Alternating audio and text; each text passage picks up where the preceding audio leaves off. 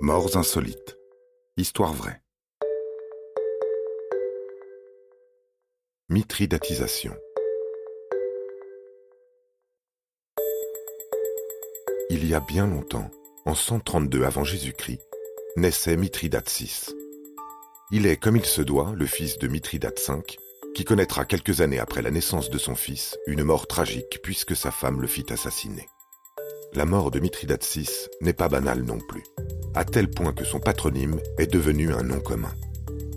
Découvrez donc ce qu'est la mitridatisation, une pratique qui peut vous sauver la vie, mais seulement dans certains cas.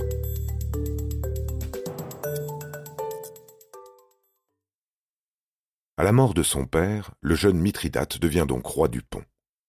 C'est un royaume antique qui se situait sur la côte méridionale de la mer Noire, dans l'actuelle Turquie.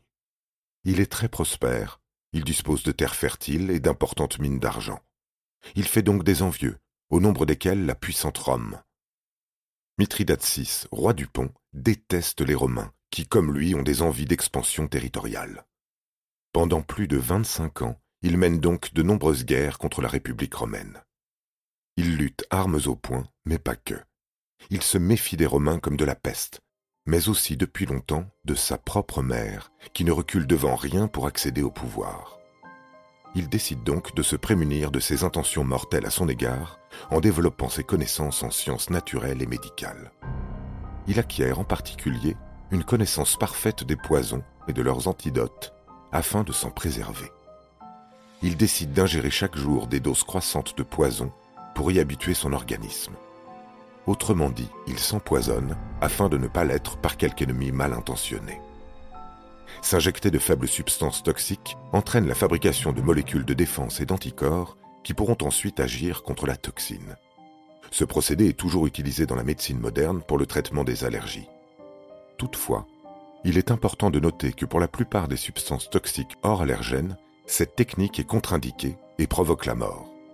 Dans la plupart des cas, comme décidément Mithridate n'est pas très famille, il est aussi parfois en guerre contre ses nombreux fils. L'un d'eux, Pharnace, tente un coup d'État pour renverser son père.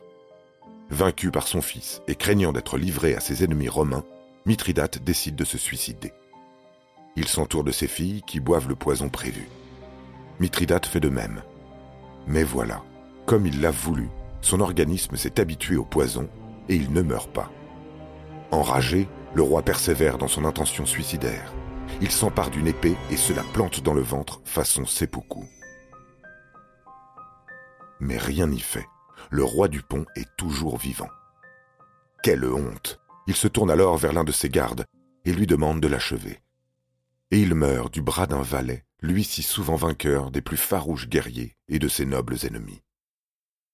Triste fin d'un grand roi, invaincu sur le champ de bataille, plus malin que ses ennemis, et surtout plus fort que la mort. La grande faucheuse aurait voulu se venger d'un mortel voulant la piéger, qu'elle n'aurait pas fait mieux que cette mort indigne. Vous avez aimé cet épisode?